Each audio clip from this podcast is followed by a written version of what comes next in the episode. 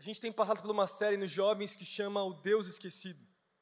E essa série, ela veio, na verdade, de um livro que nós estudamos aí no Clube do Livro com os jovens, né? Que chama, que tem essa, esse título mesmo, O Deus Esquecido, que trata a respeito do Espírito Santo. E é de um autor chamado Francis Chan. E basicamente o que ele vai falar nesse livro é sobre como muitas vezes os cristãos negligenciam o Espírito que habita dentro deles né, e vivem sem conscientemente dependerem da presença do Espírito Santo em suas vidas. Né? E eu, pensando nessa temática e pensando que, eu, que é a série que a gente tem trabalhando nos jovens, ah, a primeira semana eu fiz uma introdução, na semana passada eu falei sobre batismo no Espírito Santo, né? falei sobre como o batismo aconteceu, por que ele aconteceu, né? falei sobre a, a, a diferença então entre você ser selado, que o livro de Efésios vai falar, com esse espírito da promessa e, a, e, o batismo do Espírito Santo acontecendo como evidência de línguas, tratando sobre Atos capítulo 8. A gente trabalhou várias coisas. Se você quiser, inclusive, depois você pode acessar o YouTube do Geração Livre, você pode escutar essa mensagem também. E hoje eu quero trabalhar uma temática diferente, que vai ser o Deus esquecido, uma igreja sobrenatural. O Deus esquecido, uma igreja, o subtítulo é uma igreja, uma igreja sobrenatural. E quando eu falo sobre uma igreja sobrenatural, eu não estou necessariamente é, falando que nós precisamos ser uma, uma igreja exageradamente carismática. O que eu quero dizer é sobre sermos uma igreja que tem esse entendimento que, que é necessário dependermos do Espírito Santo a todo tempo. De que é muito fácil nós fazermos igreja sem dependermos conscientemente do Espírito Santo. Podemos ter uma boa banda tocando aqui, podemos vir todos os domingos, né, pela manhã ou pela noite, podemos ir nas nossas, nas nossas células, nos nossos grupos de estudo, mas mesmo assim estarmos vivendo sem dependermos do Espírito Santo. E eu quero trabalhar essa temática, né, entendendo e olhando então para o livro de Atos, olhando para a igreja do primeiro século e tendo ela como modelo de uma igreja sobrenatural, uma igreja que vivia de maneira natural o sobrenatural de Deus. E é lógico que algumas das, das revelações que foram dadas ali no primeiro, no primeiro século para os apóstolos que caminharam com Jesus foram, foram questões únicas, né? Foram momentos únicos que a igreja viveu por causa da revelação que estava sendo dada a respeito do, até do Novo Testamento que estava sendo escrito. A maioria das coisas que nós vemos no livro de Atos, praticamente tudo, nós, nós somos chamados a viver agora, como igreja no século 21. Amém? E eu creio nessa realidade, eu quero ministrar e falar a respeito disso nessa, nessa manhã. Eu queria ler então um texto com vocês que vai ser a base então da nossa mensagem, vai estar lá em Atos capítulo 2. Atos capítulo 2, do versículo 42 ao 47. Atos capítulo 2, do versículo 42 ao 47. E depois de ler, eu quero vou, vou fazer uma, uma, outra oração aqui, pensando inclusive na, na, na temática, eu quero ministrar nessa, nessa manhã. Amém? Atos capítulo 2, versículo 42 a 47 fala assim: Eles se dedicavam ao ensino dos apóstolos e à comunhão, ao partir do pão e às orações. Todos estavam cheios de temor e muitas maravilhas e sinais eram feitos pelos apóstolos. Todos os que criam mantinham-se unidos e tinham tudo em comum. Vendendo suas propriedades e bens, distribuíam a cada um conforme a sua necessidade Todos os dias continuavam a reunir-se no pátio do templo, partiam pão em suas casas e juntos participavam das refeições com alegria e sinceridade de coração, louvando a Deus e tendo a simpatia de todo o povo. E o Senhor lhes acrescentava todos os dias os que iam, os que iam, sendo, os que iam sendo salvos. Amém. Deixa eu fazer outra oração. Amém. Senhor, obrigado por essa manhã. Obrigado, Pai, pela porque estamos hoje aqui reunidos pela tua graça, Jesus. Nós temos esse entendimento que somos a tua igreja, que somos chamados, Pai, para vivermos a realidade do corpo de Cristo. Obrigado, Senhor, porque existe um propósito teu, nós não estamos aqui por acaso. O Senhor nos, nos trouxe aqui, Jesus, e o Senhor possa falar aos nossos corações nessa manhã. Que teu Espírito Santo possa ter liberdade para soprar os nossos corações, falar as nossas vidas. Obrigada pelo presbitério dessa casa, pelos pastores dessa casa que têm investido na nova geração investido nos jovens, nos adolescentes, nas crianças, em todas as gerações, inclusive investido na minha vida para estar aqui hoje ministrando. Obrigado pela vida dos nossos pastores que estão lá, né, do outro lado do mundo, que foram usados por Ti, estão, já estão retornando. vem sobre esse momento em nome de Jesus. Amém, amém. Amém. Bom, esse texto de Atos capítulo 2, versículo 42 ao 47, é um momento ali na história da igreja logo após o Pentecostes. E a gente já vai falar sobre isso também. Foi um momento onde veio né, o impacto, aquele momento esperado da, e aguardado né, do Espírito Santo sendo derramado perdão, sobre a igreja ali do primeiro século. E logo depois, então, que a igreja recebe esse empoderamento, esse enchimento do Espírito Santo, a, a, a primeira coisa, então, é relatado que Lucas, que é o escritor de, né, de Atos, vai nos contar sobre como a igreja começou a viver. Então, ele vai mencionar algumas coisas e vai ser os pontos que a gente vai trabalhar trabalhar nessa manhã, mas você percebe que se eu fosse trazer talvez uma definição, e a gente vai, a proposta aqui é a gente tentar responder o que é uma igreja sobrenatural, é, é, você vai perceber que exatamente esses versículos vão descrever, vão descrever o que era o normal da igreja. O que era o normal da igreja. A igreja era uma igreja que vivia em comunidade, a igreja era uma igreja que distribuía o que tinha, a igreja era uma igreja que via sinais e maravilhas, a igreja era uma igreja que via o ensino dos apóstolos, é, é mencionado, Lucas ele vai contar então qual era a realidade do dia a dia da igreja do primeiro século. E isso era uma igreja sobrenatural. Mas primeiro, antes da gente falar sobre igreja sobrenatural, vamos definir primeiro o que é igreja. E com certeza você já ouviu isso antes, mas eu preciso definir talvez por causa de pessoas que talvez são novas na fé. O que significa sermos igreja? Antes de falar sobre uma igreja sobrenatural. A palavra igreja vem da palavra eclesia ou eclésia. Já ouviu falar? Quem já ouviu falar dessa palavra? Todo mundo aqui acho que já ouviu, né? A palavra eclésia, ela vem, é, ela, é grega, né? E ela tem a tradução, o significado de os chamados para fora, ou uma assembleia, uma comunidade. É a tradução, então, do grego, que inclusive o povo de Israel também era mencionado como uma assembleia. E nós temos esse termo, igreja, pelo menos aí 115 vezes sendo mencionado, sendo dito né, no, Novo, no Novo Testamento. Nós temos duas menções que são mencionadas, são, são ditas ali por Jesus nos evangelhos, está lá em Mateus capítulo 16, versículo 18, e Mateus capítulo 18, versículo 17, onde Jesus cita nos evangelhos a respeito da igreja. Ele fala sobre o corpo, ele vai falar a respeito né, dessa eclesia, essa eclésia.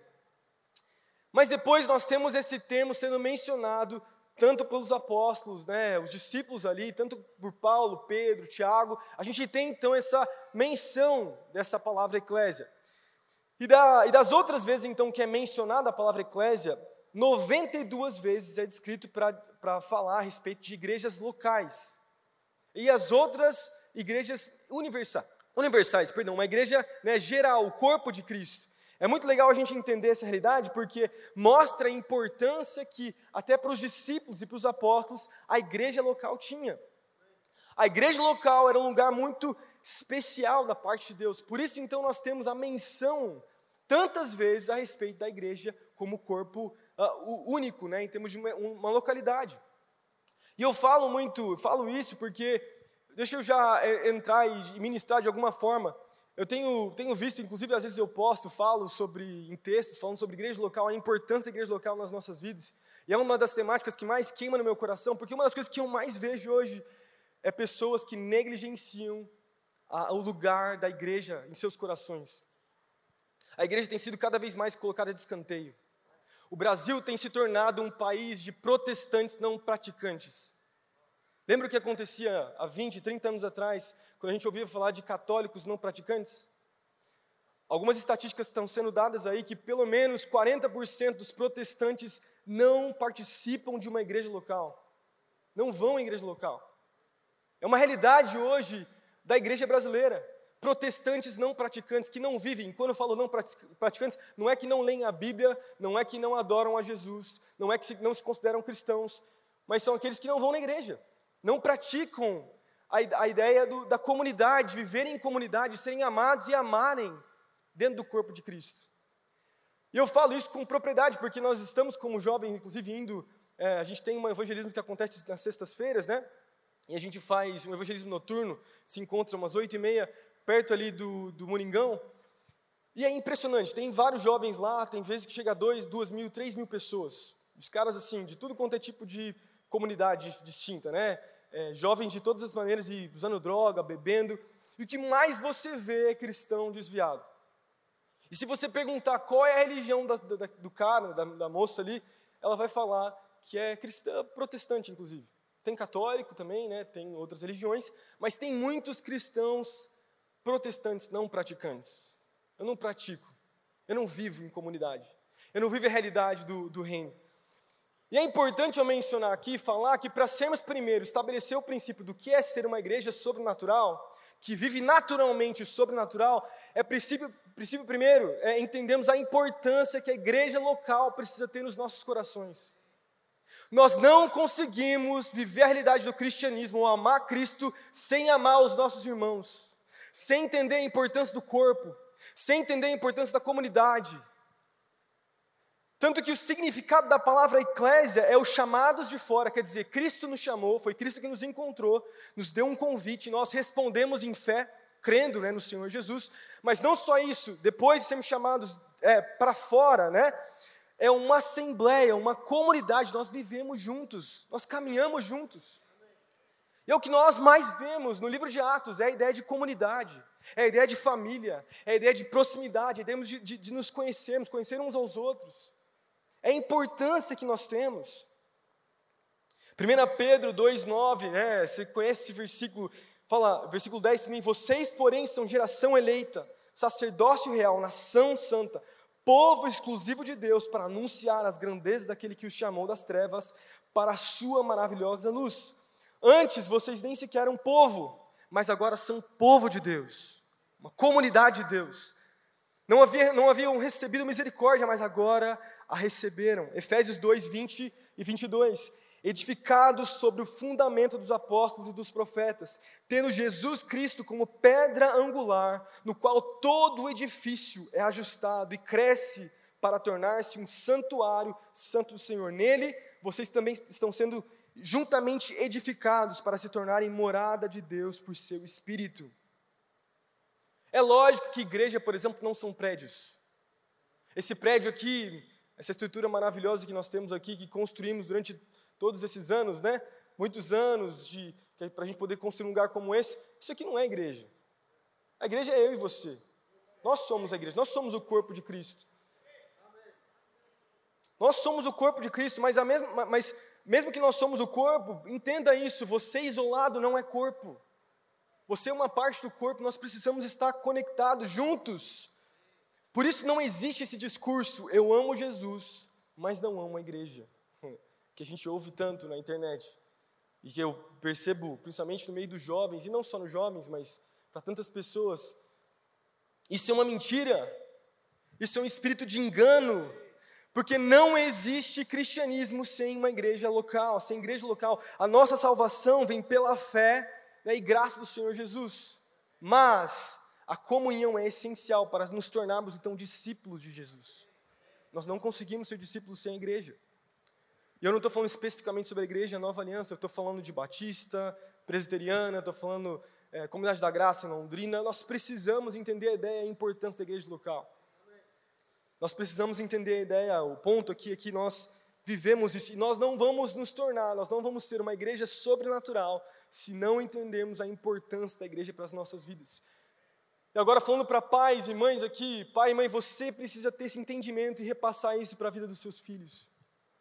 A igreja precisa ser um lugar importante para você, para você transferir, né, transmitir essa ideia na vida dos seus filhos, do que a igreja é. Nesse momento tão obscuro que nós estamos vivendo cada vez mais, né, onde existe um ataque ah, na família, existe um ataque em termos de gênero acontecendo, tantas coisas, a igreja é uma aliada dentro da casa. Nós cremos no ministério da família, nós cremos né, que o primeiro ministério, inclusive, do cristão é a sua família, é a sua casa. Né? Antes a, casa precisa ser salva, né? mas a igreja ela faz parte desse pacote, ela te ajuda, ela disponibiliza isso, ela, ela fortalece essa realidade. Nós precisamos ter esse entendimento para entendermos o que é uma igreja sobrenatural. Uma igreja sobrenatural é uma igreja feita de pessoas. E por isso ela é sobrenatural mesmo. Pensa comigo. Por que, que existem problemas na igreja? Porque quando você escuta esse discurso né, de, ah, eu amo Jesus, mas não amo a igreja, a primeira coisa que vai acontecer, a pessoa, com certeza, ela tem esse discurso exatamente porque ela talvez foi ferida pela igreja, porque alguma coisa aconteceu com ela lá dentro, ou houve um discurso, algum abuso da parte de algum líder né, eclesiástico ou pastor. Mas a igreja ela é sobrenatural exatamente porque ela é feita de pessoas. Não tem como. Se tem pessoas, tem problema, é ou não é verdade? Se eu entrei aqui hoje, eu trouxe os meus problemas para dentro da igreja. E você também trouxe os seus. Mas o, o, o, lindo da igreja, da igreja local é que nós nos, nos ajudamos. Dentro da comunidade, nós nos tornamos mais fortes.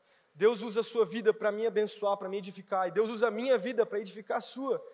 Isso é uma igreja sobrenatural. E isso só seria possível, só iria funcionar se o Espírito Santo nos conduzir. Amém? Estão comigo nessa manhã? Amém. Então eu queria responder essa pergunta olhando para aquele texto de Atos que nós lemos, Atos capítulo 2, né? Do versículo a gente leu do versículo 32 ou 42. Eu quero o, quero responder essa pergunta aqui. O que é uma igreja sobrenatural? Atos capítulo 2, versículo 42 e 47, né? O que é uma igreja sobrenatural. O que é uma igreja sobrenatural? O primeiro ponto que eu vejo olhando para o texto que nós lemos, e eu quero olhar uns versículos antes, inclusive, é uma igreja sobrenatural, uma igreja totalmente dependente do Espírito Santo. Uma igreja sobrenatural é uma igreja totalmente dependente do Espírito Santo. Eu falei ah, no culto passado, eu falei para vocês, inclusive antes, né? nós ministramos sobre o Espírito Santo, ministramos sobre o batismo do Espírito Santo. A gente percebe essa, essa promessa sobre, sobre o Espírito sendo dada desde Jesus. Lá em João capítulo 16, versículo 5, Jesus ele fala sobre um conselheiro prometido que viria sobre a sua igreja. Atos, no capítulo 1, do versículo 4 ao 8, Jesus, mais uma vez, antes dele subir aos céus, ele fala assim para a sua igreja, né, para os seus discípulos: ó, esperem em Jerusalém, até que o Espírito da promessa desça sobre vós.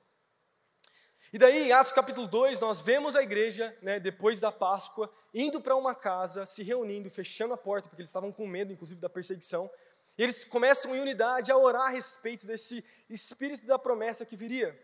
E a Bíblia diz então que se passaram dez dias. Por quê? Porque o Pentecostes era exatamente dez dias depois da Páscoa. E no dia do Pentecostes, que era uma festa né, do Antigo Testamento, a Bíblia diz então, que em Atos capítulo 2, que a promessa finalmente chega. De repente veio sobre eles o, o Espírito Santo, né, os encheu, e eles começaram a falar em novas línguas. E tem todo, todo um conceito, eu não vou trabalhar aqui a ideia de batismo do Espírito Santo, tem nada, como eu falei, mas o Espírito Santo é derramado sobre eles. Daí nós chegamos em Atos capítulo 2, versículo 37 e 38, que, que Lucas fala assim, né, falando sobre Pedro. Pedro respondeu, e ele fala então para aquela multidão, se explicando a respeito do que tinha acontecido naquele momento. Ele fala: Arrependam-se cada um de vocês, sejam batizados em nome de Jesus Cristo para o perdão dos pecados e receberão o dom do Espírito Santo. O dom do Espírito Santo sendo derramado. Nós vemos essa mesma realidade acontecendo em Atos capítulo 8, né? no, no reavivamento em Samaria com Filipe. Nós vemos em Atos capítulo 9 a experiência de Paulo com o Espírito Santo, o Espírito Santo derramado. Nós vemos em Atos capítulo 10 o batismo do Espírito Santo acontecendo na casa de Cornélio. Nós vemos em Atos capítulo 19 os crentes em, em Éfeso recebendo o Espírito Santo também, né, com o dom do Espírito Santo. Nós vemos essa realidade, esse padrão, né, seguindo a igreja do primeiro século. Arrependimento de pecados, batismo nas águas, né, uma mudança de comportamento e depois, logo depois, uma, um, um, enchimento do Espírito Santo. Primeiro ponto, então, que eu quero deixar para nós nessa manhã é exatamente esse: para sermos uma igreja sobrenatural, olhando para a igreja de Atos, nós entendemos que nós precisamos depender totalmente do Espírito Santo. É um poder contínuo.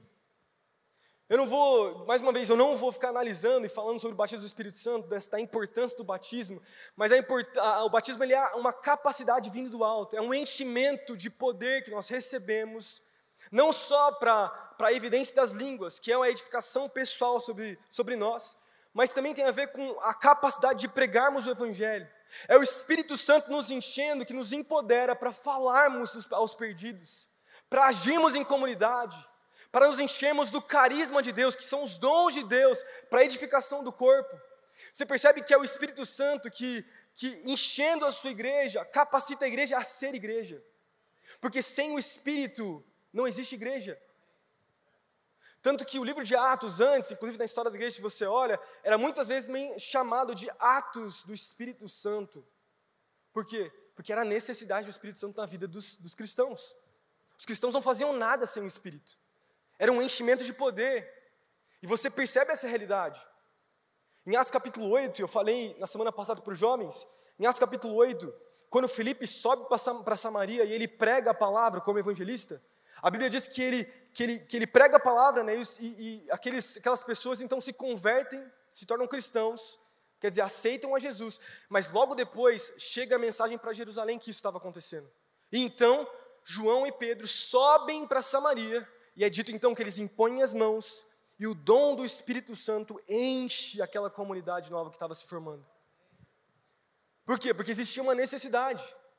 Inclusive, Atos capítulo 8 é muito bom para a gente poder diferenciar entre aqueles que são crentes, que são selados com o Espírito da promessa, e aqueles que têm o dom e o batismo do Espírito Santo, teologicamente falando. Só que você percebe que existe uma, uma capacidade vindo do alto. Uma capacidade vindo do alto. Que todo cristão deveria receber que todo cristão precisa ter, esse encontro genuíno com o Espírito Santo, que dá ao cristão um poder que não vem dele mesmo. A gente precisa entender essa realidade e, e, e, talvez, eu não sei quantos aqui já, já foram batizados no Espírito Santo, mas existe, precisa ser algo que nós precisamos almejar. Tanto que o apóstolo Paulo ele vai falar em 1 Coríntios capítulo 12 sobre buscarmos os dons. Nós precisamos dessa realidade. Por quê? Porque o Espírito Santo, o enchimento do Espírito, né, nos, nos, nos dá uma nova condição de vida, nos enche de um novo poder. Nos enche de um novo poder. E não só em termos de batismo, o enchimento do Espírito Santo, na condução das vidas.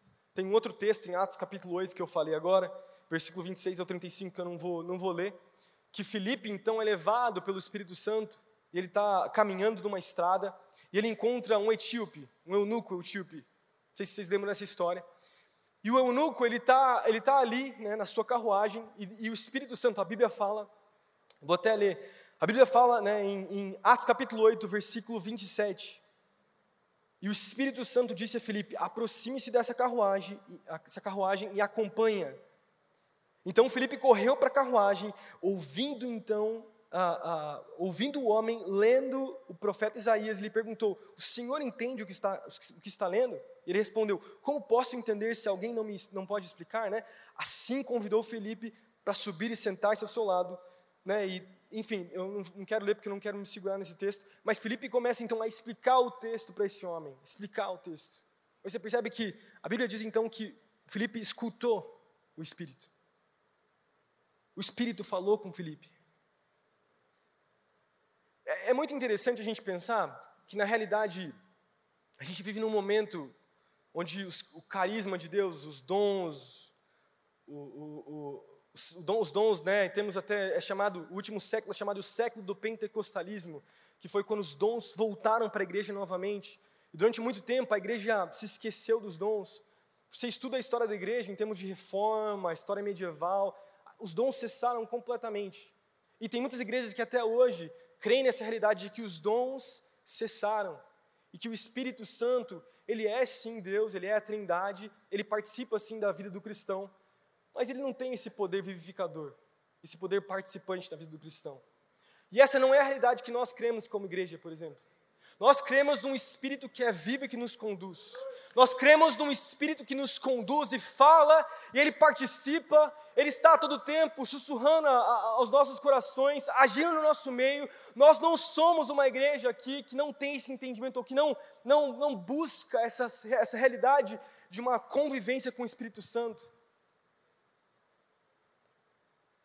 E nós vivemos num tempo muito privilegiado, onde é muito fácil a gente viver essa realidade, porque nós temos uma herança passada. Né? Desde 1906, lá, eu não vou falar sobre a história da igreja, mas né, com o movimento da Rua Azusa, o movimento carismático de 1960, tantos outros movimentos que aconteceram depois, nós vivemos a, um momento onde os dons são variados. Aqui nós cremos nessa realidade, mas durante muito tempo a igreja não viveu isso. Nós precisamos ter esse entendimento de que o Espírito Santo ele participa. Mas o contraponto a isso é que mesmo com esse enchimento, e eu me coloco nesse pacote, é que mesmo tendo esse entendimento de que eu sou cheio do Espírito Santo, e eu fui batizado pelo Espírito Santo, muitas vezes eu, eu não, não dependo conscientemente do Espírito. É muito fácil a gente fazer ministério, é muito fácil nós ministrarmos a nossa célula, é muito fácil nós conduzirmos as pessoas a viver nossa vida crentez sem dependermos conscientemente do Espírito Santo. E sem perceber, nós negligenciamos esse Espírito que é vivo e que tem uma vontade e desejos dentro de nós. E como eu falei nos jovens, muitas vezes nós usamos o Espírito Santo em vez de sermos usados por Ele. Sendo que nós somos chamados a sermos usados pelo Espírito, a sermos uma, um instrumento dele. Qual foi a última vez, meu irmão e minha irmã, que você foi usado pelo Espírito? Qual foi a última vez que você ouviu o Espírito Santo falando com você? E eu não estou falando, né, sendo aqui místico e falar, ah, veio uma voz do céu abriu no seu quarto uma nuvem, começou a rajadas de trovão assim, e uma voz bem alta falou: Meu filho amado. Não estou falando disso. Eu estou falando de termos um entendimento de que a todo tempo o Espírito está falando conosco. De que o Espírito pode nos movimentar, ele pode sussurrar, agir, ele tem uma vontade, se somos a sua santa habitação e temos um Espírito que é vivo dentro de nós, cadê a participação do Espírito nas nossas vidas? Onde, quando foi a última vez que nós fizemos algo, algo maluco por Deus? Ou vivemos a nossa vida cristã comum todos os dias, sem nos arriscarmos? Quando foi a última vez, talvez, que o Espírito Santo te incomodou a pregar o Evangelho para a pessoa que estava do seu lado lá no seu trabalho? A pregar as boas novas? Se o próprio Cristo falou que não seria você que ia estar falando, mas o Espírito que habita dentro de você, que falaria através de você, quando foi que o Espírito falou através de você? Quando foi que o Espírito Santo falou através de mim? Quando foi a última vez que o Espírito Santo falou através de mim? E eu sei que é algo muito difícil. Eu sei que não é fácil. Nos evangelismos que nós fazemos lá das sextas-feiras que eu contei, tem vários momentos que eu me sinto incomodado, não é fácil para mim. Mas Deus tem nos levado a essa realidade. Amém? Precisamos do Espírito Santo. Então, primeiro ponto, o que é uma igreja totalmente, uma, perdão, o que é uma igreja sobrenatural? Uma igreja totalmente dependente do Espírito Santo. Eu creio que o Espírito Santo, né, esse ponto é aquele que fundamenta para os outros pontos que nós vamos falar aqui nessa manhã. O segundo ponto que eu queria falar com vocês, está lá em Atos capítulo 2, versículo 42, é uma igreja que se dedicava ao ensino uma igreja que se dedicava ao ensino. Versículo 42 fala assim, né, a comunhão dos cristãos, eles se dedicavam ao ensino dos apóstolos, né, e à comunhão, e ao partir do pão e à oração. Eles se dedicavam ao ensino dos apóstolos. Amém. E vamos parar aí. Sabe que a, o ensino é algo muito importante. Nós temos aqui, a gente passou, passou na Acontece, vários cursos que nós temos aqui como igreja cursos para pais, né, para as famílias. Nós temos aí uma colônia de férias que vai rolar nas férias aí para as crianças, que vai ser um tempo, inclusive, das crianças serem edificadas. Nós temos uma conferência como essa que nós vamos ter na semana que vem, que também é um momento de, da pregação. Mas você percebe que a igreja, desde o começo, depois de Atos capítulo 2, onde houve o batismo do Espírito Santo, a igreja se fundamentou no ensino das Escrituras. Veio a importância da palavra, a importância da doutrina. A Bíblia, é lógico que a Bíblia ainda estava sendo revelada. Nós não tínhamos, então, nesse momento, em Atos capítulo 2 aqui, o Novo Testamento. A Bíblia deles era o Antigo Testamento. Né, e aquilo que Cristo tinha dito nos seus três anos de ministério. Então, nós temos essa realidade, mas nós já percebemos que o foco da igreja primitiva era a doutrina, era a palavra, era a busca, era a pregação. Então a igreja estava em comunidade ali, Provavelmente entre os 3 mil que tinham se convertido, talvez alguns ficaram, porque eles eram de outras regiões do Império Romano. Os apóstolos estavam ali ensinando novamente aquelas, aqueles, aquelas pessoas, e o foco era na Bíblia. E todas as vezes que nós tiramos o foco da Bíblia, nós entramos em um lugar perigoso. A reflexão que eu faço desse texto, pensando numa igreja sobrenatural, é que uma igreja sobrenatural ela depende das Escrituras. Ela depende do Evangelho, ela entende a importância da Bíblia na, na, na sua comunidade. E todas as vezes, até em termos de história da igreja, que a igreja se desviou para heresias, para seitas, foi o momento onde a, a, palavra, as escrituras pararam de ter importância na vida dos cristãos, ou dos cristãos. Profecias acima, acima da palavra de Deus, ou a tradição como algo tão importante quanto a palavra. E nós, como então protestantes, nós queremos a realidade de que a palavra é, é, é aquilo que tem autoridade sobre a vida do cristão. Que a palavra ela tem importância é, é, é muito grande na comunidade. E a aplicação que eu faço desse ponto é que se nós não vivemos com o entendimento de que a Bíblia ela, ela é importante para nós, nós vamos nos desviar da fé. Nós vamos nos distanciar de Deus. Nossa família vai se, vai se desviar, vai deixar de, de, de cultuar, vai deixar de buscar o Senhor. Se nós não entendemos a importância das Escrituras ou da palavra nas nossas vidas, algo muito, muito ruim vai acontecer conosco. E eu quero te desafiar ou te encorajar, meu irmão, você precisa da palavra de Deus na sua vida. Tantos problemas seriam resolvidos se nós buscássemos na palavra. Tantos problemas seriam resolvidos se nós lêssemos a nossa, a nossa Bíblia todos os dias. Eu vi um vídeo, né, acho que talvez muitos aqui já viram, de uma, uma conversa entre o John Bever e um outro. John Bever é um pastor dos Estados Unidos, com outro pastor sobre, falando sobre a importância da Bíblia. E ele faz, esse outro pastor traz para o John Bever é, uma estatística sobre a importância da Bíblia na vida do cristão. E basicamente era isso. Para mim resumir, porque eu não vou lembrar, eu, eu trouxe agora a memória, é que se o cristão ele lê uma vez a Bíblia na semana, é 70% de chance que ele vai se desviar da fé, que ele vai ser alcoolizado, uma pessoa alcoólatra, que ele vai ter vício na pornografia, que ele vai ter reflexos ruins na sua família, que ele vai, enfim, ter várias experiências ruins. E a, a, a estatística vai dizendo que quanto mais a leitura da palavra é algo vivo ou algo uh, que acontece no dia a dia do cristão, menos problemas o cristão vai tendo. E se eu não me lembro, se eu, não, se eu me lembro bem, na estatística lá era que se o cristão lê cinco dias a semana a Bíblia, pelo menos três ou quatro capítulos, os vícios na pornografia têm 90% de chance de cair, os vícios do alcoolismo, das drogas têm 90% de chance de cair, e tantas outras coisas. O que quero dizer com isso? O que mudaria nas nossas vidas se nós lêssemos a palavra de Deus todos os dias? Qual seria a mudança e o reflexo verdadeiro da palavra de Deus se nós lêssemos todos os dias e buscássemos intensamente, amássemos esse livro e dessemos a importância devida para esse livro precioso, que em tantos lugares do mundo são, é, é, é proibido? Eu e você precisamos ter esse entendimento, jovem, adolescente, você precisa ter esse entendimento.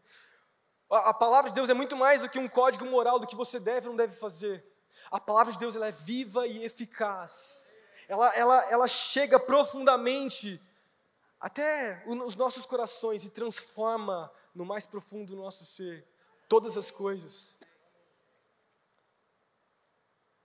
A palavra de Deus é aquilo que muda as nossas vidas e transforma e dá uma nova visão de entendimento daquilo que nós devemos e não devemos viver.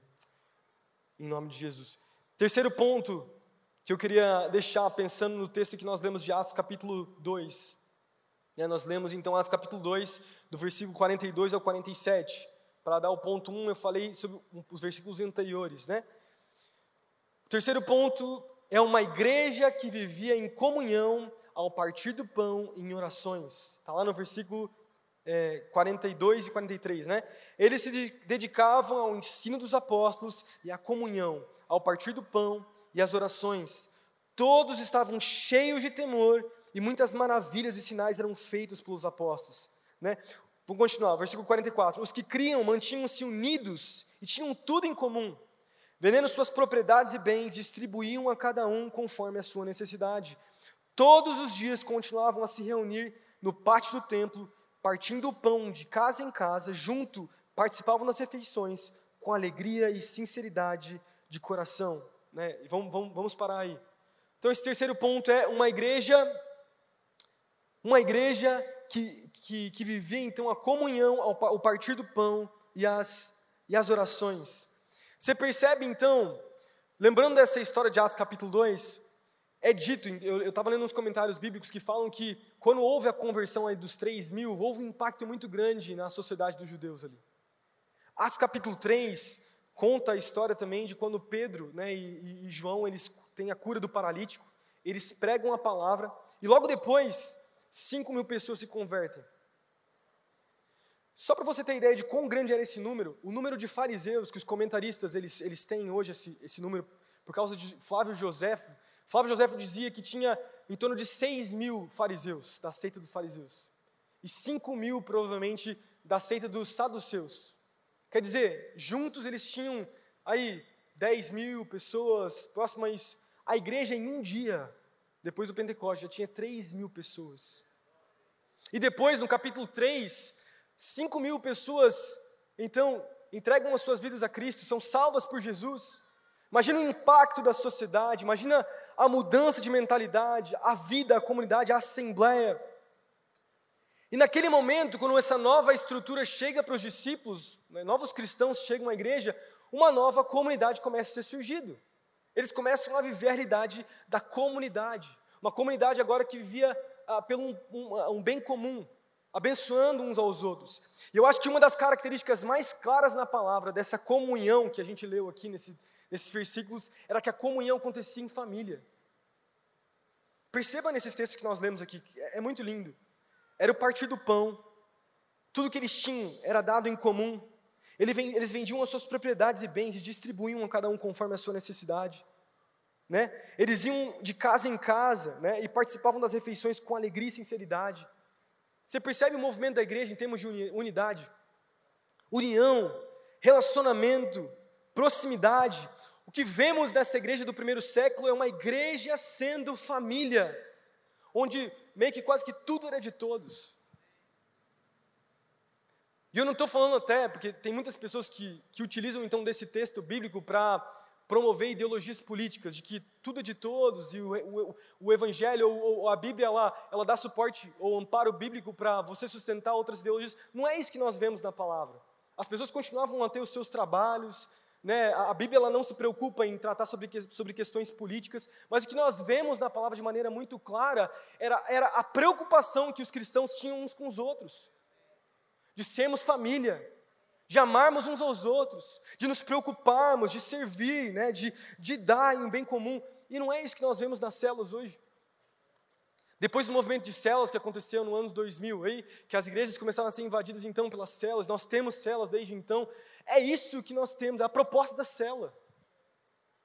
Antes, né, a, a, a, as pessoas vinham então para a igreja para receber uma palavra, voltavam para suas casas e o relacionamento não se sustentava.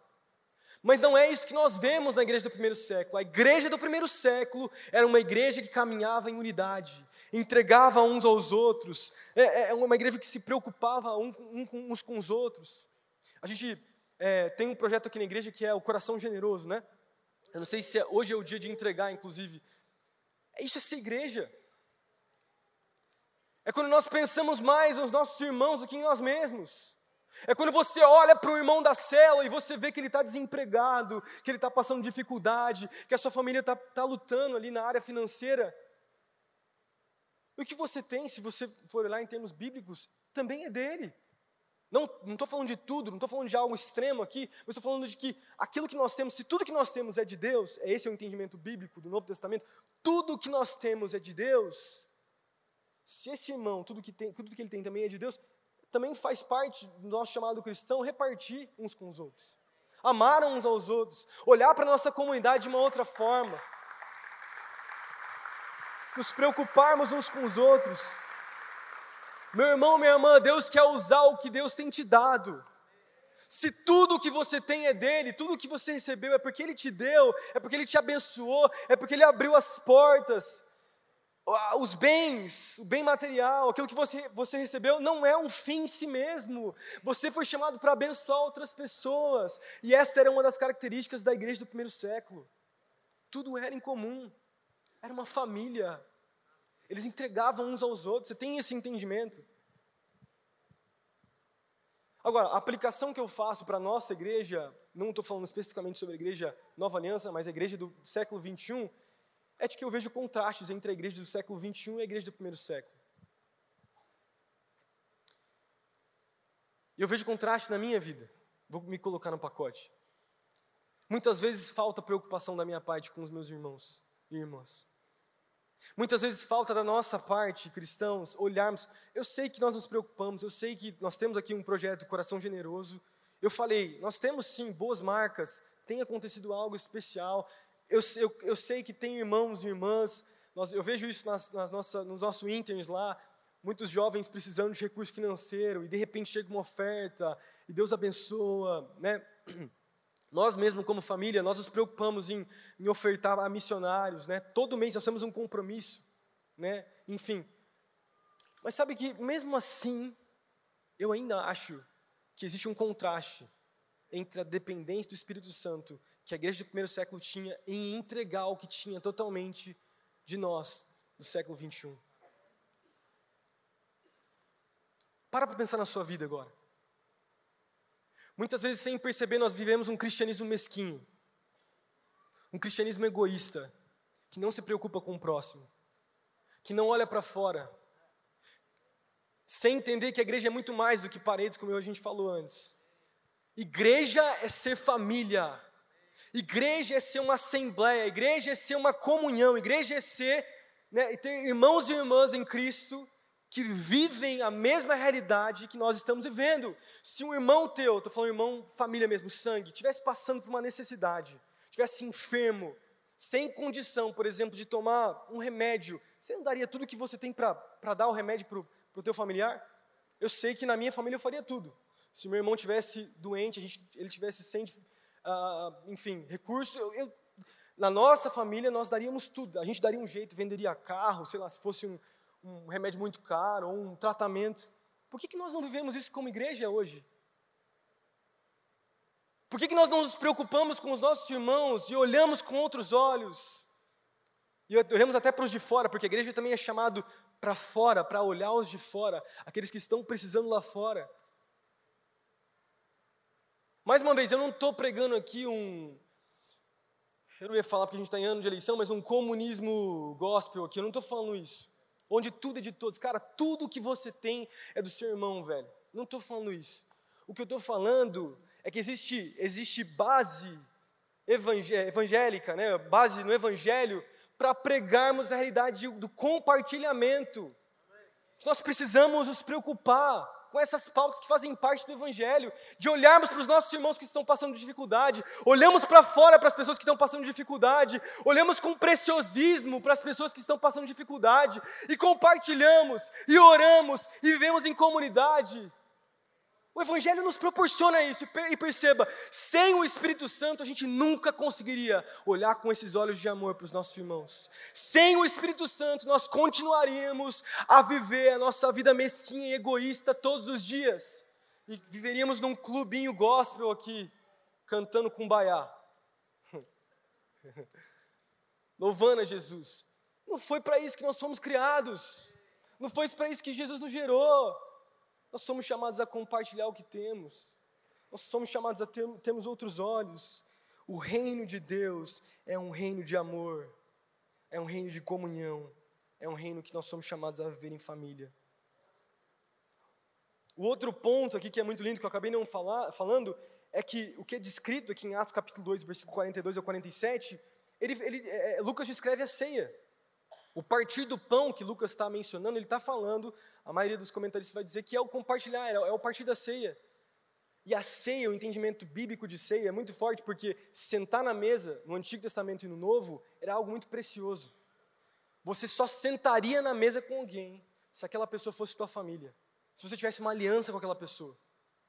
E é muito lindo porque Cristo, ele senta à mesa com os seus discípulos. E ele fala: Eu tenho uma aliança com vocês. E eu vou morrer por vocês, porque eu tenho uma aliança com vocês. Da mesma forma que eu tenho uma aliança com vocês e que eu sento à mesa, sentem à mesa com seus irmãos. Vocês são família, vocês têm uma aliança, porque a mesa é lugar de aliança. É isso que nós somos chamados a viver.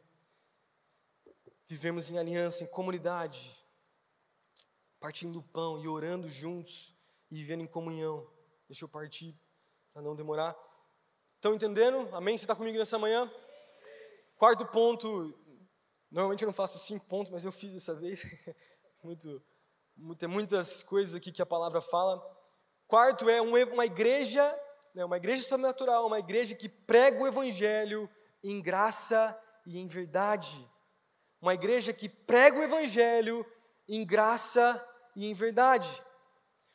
Logo antes desses versículos que nós que é descrito aqui, capítulo, versículo 42 ao 47, né, a gente vê no versículo 47, fala assim: louvando a Deus e tendo simpatia de todo o povo, e o Senhor lhes acrescentava diariamente os que estavam sendo salvos. Esse acrescentar tem a ver com, com o pregar o Evangelho, pregar as boas novas, pregar a verdade às pessoas, pregar em amor.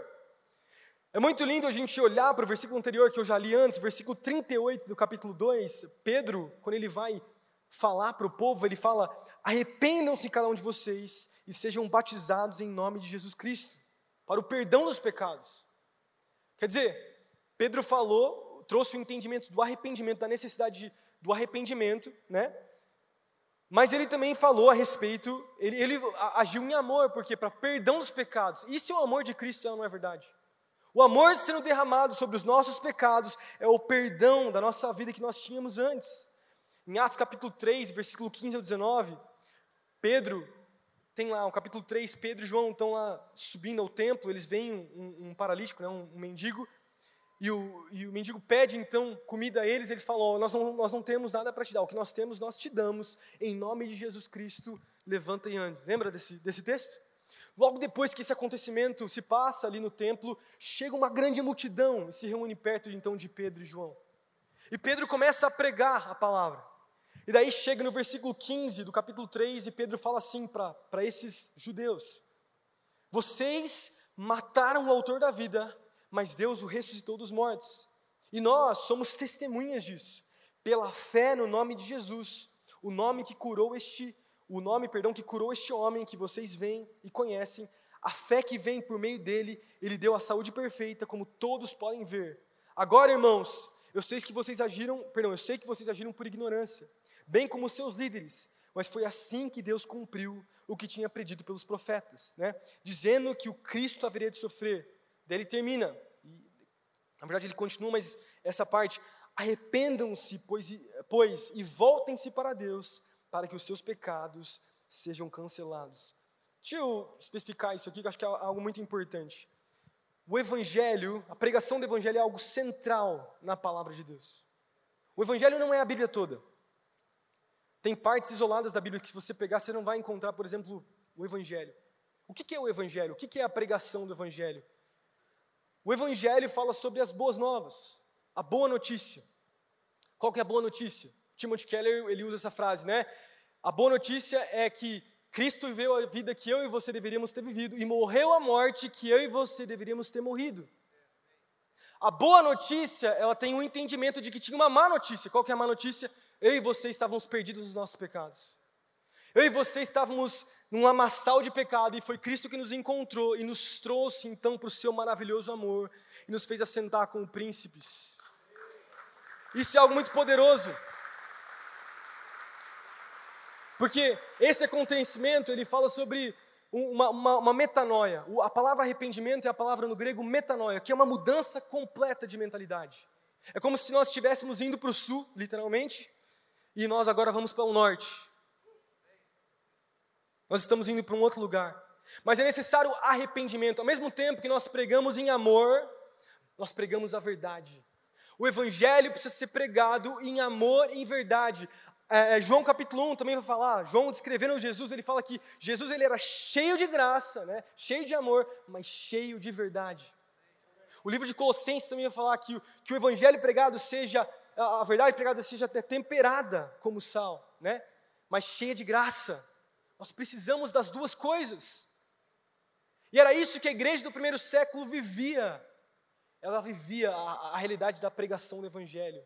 Por quê? Porque o Espírito Santo nos proporciona isso. E é isso que a igreja estava vivendo, o crescimento diário, né? Diariamente acrescentavam aqueles que estavam sendo salvos dentro do corpo, né?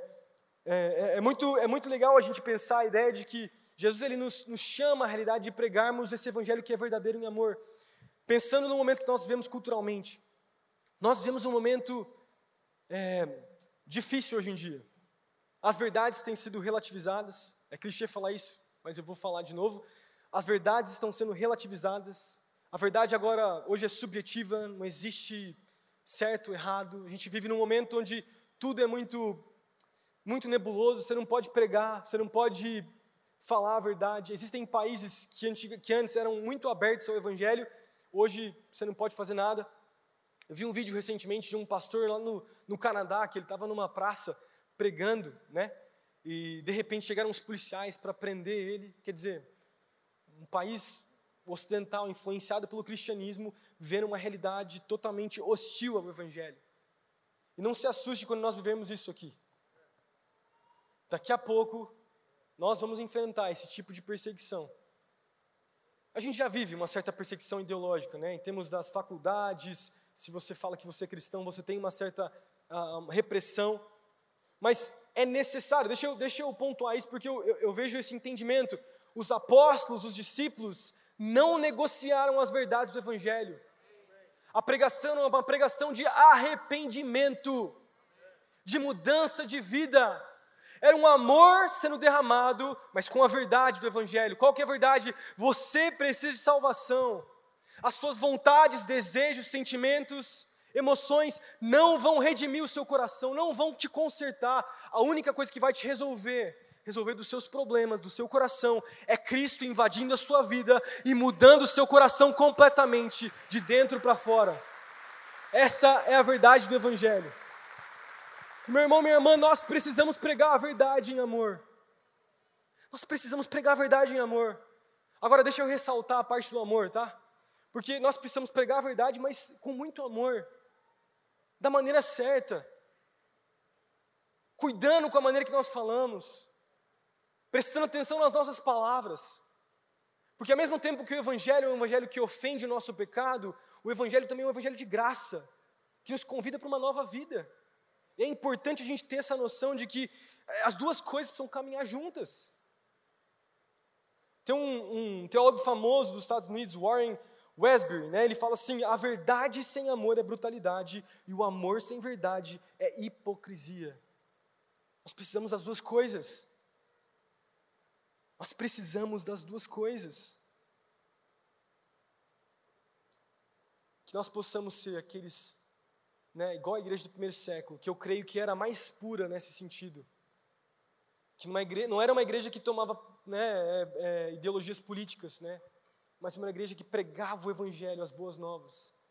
Uma igreja que, que, é, que entendia que é o evangelho que salva os pecadores. Em nome de Jesus. Estão comigo aí? E por último, para mim finalizar, já queria chamar os músicos para subirem aqui. Estão comigo mesmo nessa manhã? Está muito, tá muito sério, está muita coisa, está tudo certo? Está comigo aí? Queria já chamar os músicos para virem aqui. Uma igreja sobrenatural é uma igreja que vive sem barreiras. Uma igreja que vive sem barreiras. Atos capítulo 2, do versículo 47, né? Lucas ele fala, né? Louvando a Deus e tendo a simpatia de todo o povo, e o Senhor lhes acrescentava diariamente os que estavam sendo salvos. Quando você olha no momento da história ali de, da igreja do primeiro século, essa igreja tinha aí seus 15 dias, talvez nem isso. Era uma igreja nova. E os que estavam sendo salvos eram, eram judeus. Até então, os gentios não tinham vindo para a igreja.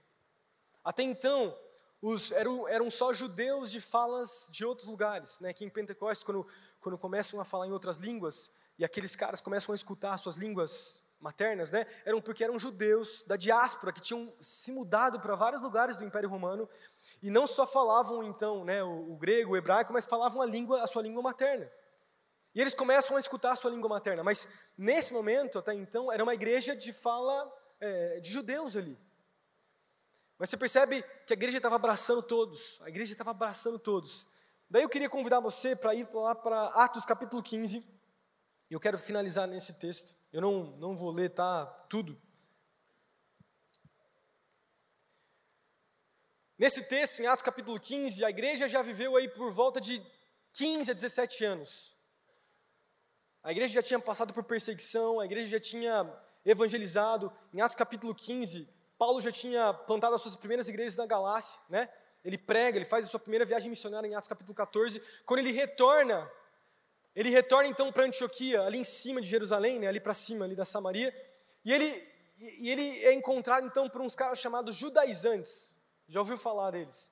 E esses judaizantes, eles começam a misturar e dizer que para você ser salvo, não era só, você não precisava somente de Jesus, mas você precisava manter os costumes culturais do Antigo Testamento. Eles estavam adicionando isso, e Paulo fica tão doido com isso, que ele, que ele vai então para Jerusalém, né, junto com Barnabé, e eles descem para essa reunião, esse primeiro concílio da igreja, para conversar sobre quem entraria dentro da igreja, quais seriam as barreiras, né, mantidas dentro da igreja. Qualquer um poderia fazer parte ou não, teriam regras. E Paulo então ele se depara com esse momento e a gente percebe então que, que uma decisão é tomada tanto por Pedro quanto por Tiago, que dá a última palavra ali na igreja. E eu queria ler com vocês rapidamente, está em Atos capítulo 15, a partir do versículo 12. Pedro tinha acabado de falar para a igreja, né? Até vou ler um pouquinho antes o que Pedro, o que Pedro fala a partir do versículo 7, ele fala assim: Irmãos, vocês sabem que há muito tempo Deus me escolheu dentre vocês para que os gentios ouvissem de meus lábios a mensagem do Evangelho e crescem. Está falando sobre Cornélio, né? Deus, que conhece os corações, demonstrou que os aceitou, dando-lhes o Espírito Santo, como antes nos tinha concedido. Ele não fez distinção alguma entre, entre nós e eles, visto que purificou os seus corações pela fé. Então, por que vocês agora estão querendo tentar Deus, pondo sobre os discípulos um jugo né, que nem, uh, nem nós, nem os nossos antepassados conseguiram suportar? De modo nenhum. Cremos que somos salvos pela graça de nosso Senhor Jesus, assim como eles também são. Versículo 12: toda a assembleia ficou em silêncio, enquanto ouvia Barnabé e Paulo falando né, todos os sinais e maravilhas que por meio deles Deus fizera entre os gentios. Uh, quando terminaram de falar, Tiago tomou a palavra e disse: Tiago, como líder da igreja, ele disse: Irmãos, ouçam-me. Simão nos expôs como Deus, no, no princípio, voltou-se aos povos, né, voltou-se para os gentios, perdão, a fim de redimir dentre as nações um povo para, para o seu nome. Concordam com isso as palavras dos profetas, conforme está escrito, versículo 16. Pedro faz uma citação de Amós, capítulo 9, versículo 11 e 12. Ele fala assim: Depois disso, Voltarei e reconstruirei a tenda caída de Davi, e reedificarei as suas ruínas, e restaurarei para que o resgate dos homens, né, que busquem o Senhor, e todos os gentios sobre os quais tem sido invocado o meu nome, diz o Senhor, que faz todas as coisas conhecidas desde os tempos antigos. Vamos parar aqui, eu não vou mais, não vou mais ler. Você percebe que é uma revelação progressiva. Até então a igreja não tinha se deparado com os gentios. Quem são os gentios? Somos nós. Eu e você. Eu e você que não fazemos parte da, da, desse povo, o povo dos judeus. Que estava se convertendo então dentro da igreja e estava participando da igreja. E aqueles caras, esses, esses judaizantes, estavam colocando barreiras sobre as pessoas. Mas eu quero te falar que uma igreja sobrenatural é uma igreja que não mantém barreiras para as pessoas permanecerem. É uma igreja que não mantém barreiras. Tanto que no versículo 19 do capítulo 15, Tiago fala assim: Portanto, julgo que não devemos pôr dificuldades aos gentios que estão se convertendo a Deus. Não existe barreiras. Naquele momento, Deus estava quebrando a barreira étnica. A barreira étnica. Historicamente falando, né, o povo gentil não podia fazer parte da aliança plenamente. Se você olhasse lá para o tabernáculo, tabernáculo de Moisés ou o templo de Salomão, você tinha o pátio exterior, que era onde as mulheres e os gentios ficavam, que se convertiam então os prosélitos. Mais para frente, os homens eles tinham acesso, né? Que a um lugar onde existia o sacrifício. Depois desse lugar onde existia o sacrifício, no Santo dos Santos só o sumo sacerdote entrava. E o que você percebe então é Deus quebrando a barreira, quebrando a barreira étnica, Qualquer povo pode fazer parte do povo de Deus. Não existe mais um povo único, agora todos fazem parte desse povo escolhido. A barreira de gênero, todos podem fazer parte, né? todos podem adentrar. Mulheres, homens, crianças, todos fazem parte do reino de Deus. Todos fazem parte. As mulheres não tinham acesso, elas ficavam no pátio exterior junto com os gentios. A barreira quebra. E a terceira barreira, a barreira dos ministros. Só o sumo sacerdote poderia ao Santo dos Santos.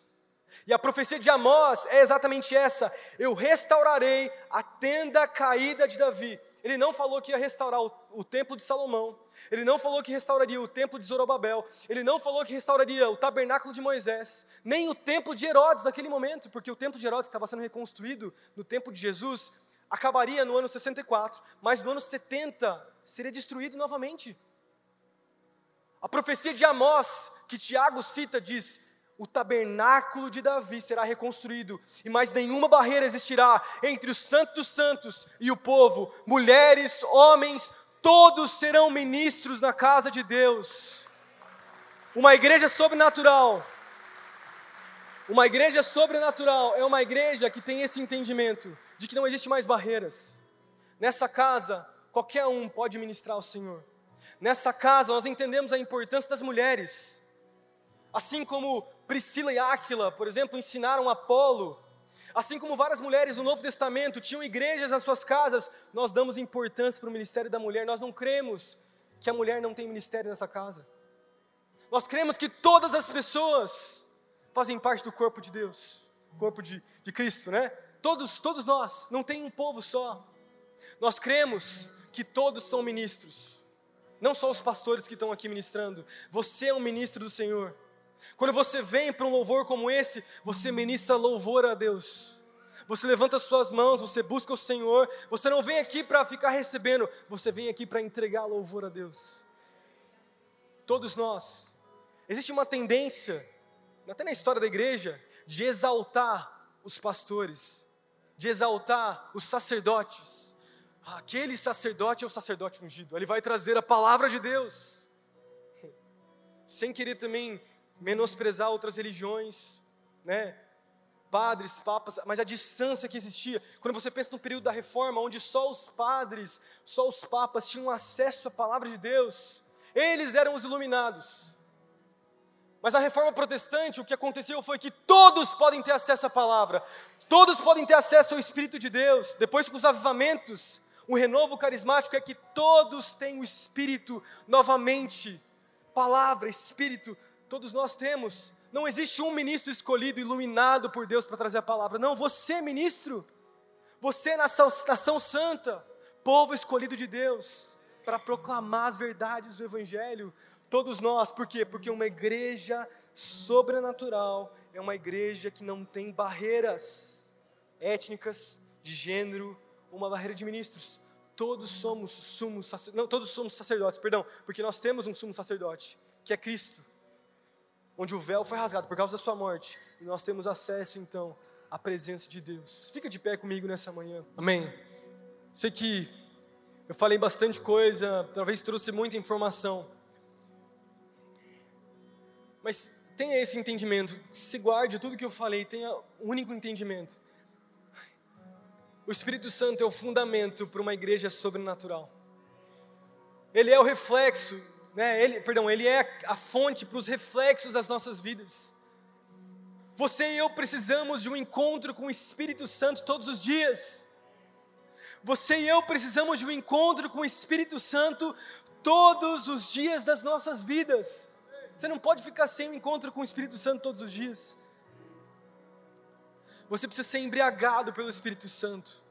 Tem um texto que eu citei na, na palavra passada, né, no culto passado, que Paulo fala sobre não se embriagar com, não se embriagar com vinho, mas embriaguei-vos com o Espírito Santo da promessa. Quando você pensa numa pessoa bêbada, ela não tem controle sobre o corpo, não é verdade? Ela está lá, alegre, feliz, falando sem, sem controle nenhum a aplicação que nós fazemos, e você já ouviu, é, que, é o quê? Que nós precisamos ser tomados do Espírito tanto, tanto, tanto, que nós não temos controle sobre as nossas vidas. É o Espírito Santo que nos guia, é Ele que nos traz a felicidade, é Ele que nos transforma, nos muda. Mas não só isso. Eu falei isso semana passada. Um bêbado não permanece bêbado para sempre. Na manhã seguinte, o bêbado, ele volta a ficar sóbrio. Por quê? Porque o efeito da bebida passa. Da mesma forma, é o que o apóstolo Paulo fala. Ele fala: enchei-vos do Espírito Santo né, e sejam embriagados. Nós precisamos nos embriagar com o Espírito Santo, da, da melhor forma possível, né? Todos os dias. Sermos cheios todos os dias. Assim como um bêbado não consegue ser, ficar bêbado todo o tempo, nós também. Nós precisamos desse renovo, desse sentimento, dessa dependência, consciente do Espírito Santo. Uma geração né, de homens e mulheres de Deus, de jovens e adolescentes que têm esse entendimento que eu preciso do Espírito Santo na minha vida, eu não quero fazer do Espírito Santo um Deus esquecido, um Deus negligenciado, um Deus que não participa da minha vida, das minhas decisões.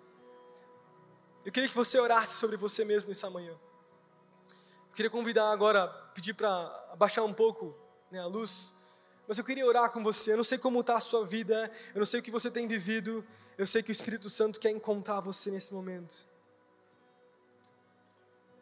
Da mesma forma que nós vemos no livro de Atos, cada capítulo, o Espírito sendo manifesto e conduzindo a vida dos apóstolos, dos discípulos, da igreja, o Espírito Santo quer conduzir a sua vida nesse momento, ele quer conduzir você, ele quer dizer, né? Ele está falando nessa manhã: volta para mim, eu quero te encher novamente. Não basta um encontro, não basta aquela experiência que você teve há 10, 20 anos atrás.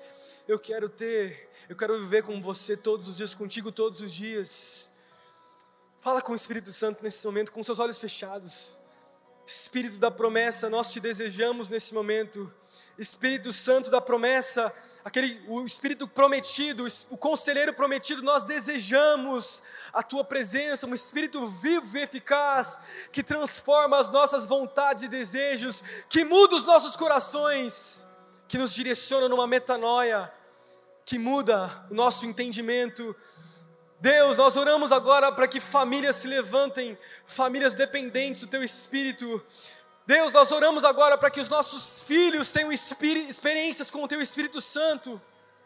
Nós oramos para que os nossos filhos, desde os dois, três, quatro, cinco anos, possam viver, ter um entendimento do Teu Espírito Santo que deseja habitar dentro deles nos conduza nesse momento.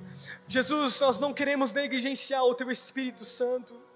Quantas vezes temos negligenciado? Jesus, nós nos arrependemos por não dependermos do Teu Espírito nas nossas vidas. Nos arrependemos por não vivermos uma vida de completa e total consciente dependência do Teu Espírito. Nós desejamos, nós te desejamos, te desejamos. Nós não queremos viver como igreja pela nossa própria força. Nós não queremos trabalhar pela nossa própria força. Nós não queremos conduzir os nossos estudos, aquilo que a gente está sonhando pelos nossos próprios, pelo nosso próprio braço, pela nossa própria força. Nós queremos que o Teu Espírito Santo nos visite poderosamente sobre nós. Eu oro agora por um encontro real da Tua parte. Eu oro agora, Pai para que a igreja Nova Aliança, nossa igreja, possa experimentar algo vivo e real sobre os nossos corações, em nome de Jesus.